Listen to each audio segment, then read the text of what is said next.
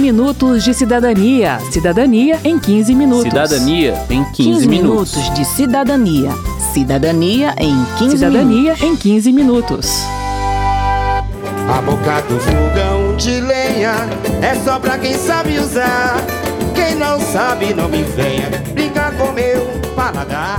Olá a todos, bem-vindos a mais uma edição do 15 Minutos de Cidadania. O tema de hoje é a nova lei do gás natural. E a primeira coisa que a gente precisa esclarecer é que não estamos falando do gás de cozinha. Exato, o gás de cozinha é um produto diferente. A nova lei trata do gás natural, que é mais usado pela indústria como fonte de energia. Eu sou Márcio Aquilissardi. E eu sou Verônica Lima. Assim como o petróleo, o gás natural se forma ao longo de milhares de anos com a deterioração de matéria orgânica acumulada entre as rochas no subsolo terrestre ou marinho. Ele pode ser encontrado junto ou separado do petróleo. Segundo o pesquisador, professor e ex-presidente da Petrobras, José Sérgio Gabrielli, praticamente todo o gás natural brasileiro é produzido com o petróleo, havendo poucos campos de produção só de gás. E isso gera uma competição entre a oferta de gás e a produção de petróleo. Ele explica. E o gás que é produzido associado ao petróleo, ele tem três destinos. Ele pode ser reinjetado, e ao ser reinjetado, ele aumenta a produção de petróleo. Se ele tiver gasoduto e mercado, ele pode ser transportado via gasodutos, ou ele pode ser queimado. A queima do gás cada vez é mais limitada por razões ambientais, mas ainda tem aí 2, 3% do gás brasileiro é queimado. Nós somos fogo, nós somos fogo, nós somos fogo e gasolina. Nós somos fogo. O gás natural é um combustível, ou seja, ele é queimado para gerar calor para a fabricação de produtos como vidro e cerâmica. Muitos dos produtos industrializados que usamos dependem do gás natural para sua produção, como os materiais de construção. A Renale Souza, da Confederação Nacional da Indústria, dá mais alguns exemplos aço e ferro, papel, vestuário, veículos, entre outros produtos. A indústria que mais utiliza o gás natural em seu processo de produção são conhecidas como as indústrias energointensivas, que são as indústrias química, siderurgia, cerâmica, papel e celulose, vidro e alumínio, né? Além da indústria, esse gás também é usado no comércio, na geração de energia elétrica, nas residências e no transporte. Nas residências, o gás natural chega na forma de gás encanado e é usado principalmente em sistemas de aquecimento, mas no Brasil, poucas cidades contam com esse modelo. Há também a possibilidade de uso em veículos na forma do GNV, gás natural veicular, como alternativa à gasolina e ao álcool. Outro uso bastante frequente é na geração de energia elétrica, como substituto do diesel e do carvão nas usinas termoelétricas, que são aquelas que geram energia elétrica a partir da queima de um combustível. Segundo o consultor da Câmara, que trabalhou na elaboração da nova lei, Francisco de Souza, o gás natural tem vantagens até mesmo sobre a geração eólica e solar. A gente comemora o crescimento da, da geração eólica e energia solar, mas você não tem geração 24 horas com energia solar nem com energia eólica. E quando a gente aperta um interruptor na nossa casa, você quer energia elétrica naquele instante. Então, o sistema elétrico só funciona se tiver alguma outra fonte que supra é, essa energia elétrica quando não há geração eólica, ou seja, quando não tem velocidade suficiente de vento, nem, nem na direção certa, para acionar as partes. E a mesma coisa para a energia solar. De noite, ou quando ela está em manutenção, ou está chovendo muito, está com nublado, também não tem. A, geração a gás natural ela supre isso, ela garante, entendeu? E você aciona e é rápido, né? Mas o ex-presidente da Petrobras, José Sérgio Gabrielli, lembra que as termoelétricas só são acionadas quando falta água nos reservatórios das hidrelétricas. Por isso, apesar de haver demanda constante por energia elétrica, não há demanda constante por gás natural. E isso, ele diz, gera um problema para o mercado de gás. Qual é a solução que geralmente o mercado de gás faz? Faz contratos flexíveis com a indústria, de tal maneira que possa interromper o fornecimento de gás para a indústria e usar o gás da indústria para a termoelétrica quando for necessário. Aqui vale abrir um parêntese para explicar como a produção de energia elétrica é organizada no Brasil. Boa parte da energia que consumimos é gerada nas usinas hidrelétricas, ou seja, pela força das águas. Mas temos também as usinas termoelétricas, que geram energia pela queima do óleo diesel, do gás natural ou do carvão mineral, e as usinas nucleares, que usam material radioativo como urânio. Há ainda geração de energia pelo vento, pelo sol e por biomassa, que estão crescendo em participação. Tem um órgão chamado de Operador Nacional do Sistema Elétrico, tem a missão de otimizar a produção e a transmissão de energia em todo o Brasil, de modo que todos possamos ser atendidos sempre que possível, com a energia mais barata e limpa que é a hidrelétrica. Se falta água nos reservatórios, são acionadas as termoelétricas. Se ainda assim o sistema precisa de mais energia, as usinas nucleares entram em operação. A ideia, portanto, é acionar as formas de produção de energia mais poluentes e caras apenas quando as hidrelétricas não suportam a demanda. Gabriele dá um exemplo. Nesse momento de falta de água na bacia do Paraná, que tem as hidrelétricas principais que atendem os mercados do Rio de Janeiro, Minas Gerais e São Paulo, o gás passa a ser um elemento crítico, porque ele alimenta as termoelétricas que são, é, são acionadas para gerar energia elétrica e poupar água nos reservatórios. Tem que ser selado, registrado, carimbado, avaliado, rotulado, se quiser voar. Se quiser voar. É, pra lua taxa é alta, pro sol intensidade, mas já pro seu foguete viajar pelo universo é preciso meu carimbo dando sim, sim, sim o seu fluxo. Bem, voltando à nova lei do gás, uma das mudanças foi a simplificação do processo de permissão para que uma empresa atue no transporte de gás natural. Segundo o consultor Francisco de Souza, na vigência da lei anterior, que é de 2009, nenhum gasoduto foi construído no Brasil. Outra novidade é o livre acesso de interessados à infraestrutura de transporte e de processamento do gás natural. Francisco de Souza apresenta o benefício dessa medida. Imagina que uma empresa de petróleo ela descobre um campo. Só que a produção dela não é uma produção assim muito grande. Se você tiver um gasoduto passando e tiver espaço nele, um gasoduto de escoamento de produção, a essa empresa ela teria direito de dizer o seguinte: olha, no caso aqui é Petrobras, né?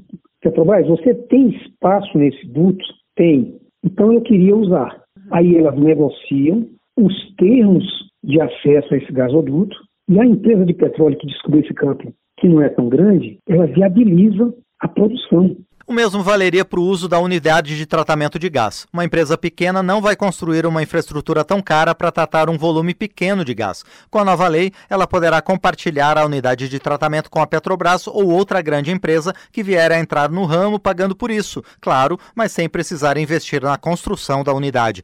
Na visão de Francisco, essa possibilidade de acesso vai fazer com que novas empresas se interessem pela oferta de gás natural, contribuindo para a redução de preços. Ele explica ainda que os vários setores desse mercado não poderão ficar na mão da mesma empresa ou grupo econômico. Para ser dono de um gasoduto de transporte, você não pode ser é, uma empresa de produção de petróleo, porque quer se garantir que não vai, vai haver um tratamento preferencial, entendeu? A concorrência, para preservar a concorrência. Se o dono do, do gasoduto de transporte ele não tem nenhuma vinculação societária com os clientes, ele não tem por que dar um tratamento preferencial para A ou para B. Mas o deputado Carlos Aratini, do PT de São Paulo, critica a mudança no modelo de permissão para a construção de gasodutos, que retira obrigações do empreendedor perante o Estado. Ele não tem expectativas de que o setor privado invista nessa infraestrutura. Historicamente, no Brasil, os investimentos em gasodutos foram feitos pela Petrobras. Né? O setor privado nunca investiu em infraestrutura desse tipo no Brasil. Então, nós achamos muito difícil que haja essa essa expansão, que haja essa viabilização com simplesmente os interesses do setor privado. Nós tentamos, inclusive, é, estabelecer a implantação de usinas termoelétricas em determinados pontos como forma de viabilizar o investimento, porque aí haveria geração de energia elétrica e a partir dessa geração seria pago a construção dos gasodutos. No entanto, não houve acordo com a maioria da Câmara e nem com o governo em relação a isso. A lei que viabilizou a desestatização da Eletrobras incluiu o ponto citado pelo deputado, que obriga o governo federal a contratar usinas termoelétricas a gás natural em regiões do interior onde não existem gasodutos. Para Zaratini, resta agora acompanhar e ver se haverá a construção desses gasodutos. Por outro lado, a medida foi criticada pelo líder da oposição na Câmara, deputado Alessandro Molon, do PSB do Rio de Janeiro, por não ter relação com a Eletrobras. Para ele, o uso de gás natural onde não existem gasodutos custa caro e, junto com outras medidas incluídas na votação da desestatização, traz prejuízos financeiros ao Brasil. No nosso entendimento, trata-se de uma lei flagrantemente inconstitucional e que, além de tudo, ainda teve o grave erro de incluir uma série de jabutis que tem um custo estimado em 84 bilhões de reais, quando o que se espera arrecadar com a privatização são 60 bilhões de reais. Ora, não faz sentido o Congresso Nacional determinar que o país gaste 24 bilhões, que é o saldo dessa conta, para entregar a sexta empresa mais lucrativa do país.